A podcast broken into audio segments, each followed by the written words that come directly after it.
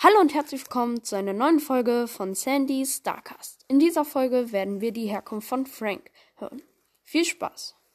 Also, Frank lebte früher bei einem Wissenschaftler am Stadtrand einer großen Stadt.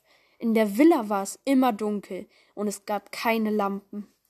Frank wurde dafür erfunden, damit er den Wissenschaftler von Jungen und ein Mädchen aus einer Bande beschützt, die immer Eier gegen die Fenster werfen.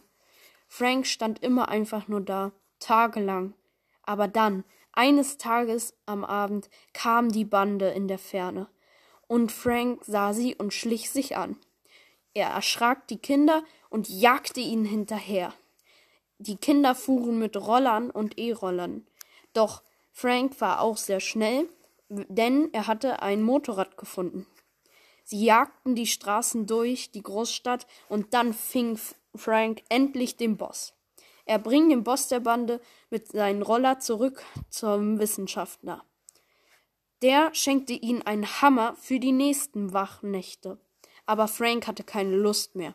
Er haute ab. Er ging zu einem Friedhof in der Nähe, der er beim Fahren beobachtet hatte. Dort sah er nämlich ein, eine komische Frau und einen Mann. Er sah sie wieder und sie, er, er stellte sich ihnen vor. Sie hießen Ems und Mortis. Er schloss mit ihnen Freundschaft und sie saßen am Lagerfeuer eine ganze Nacht.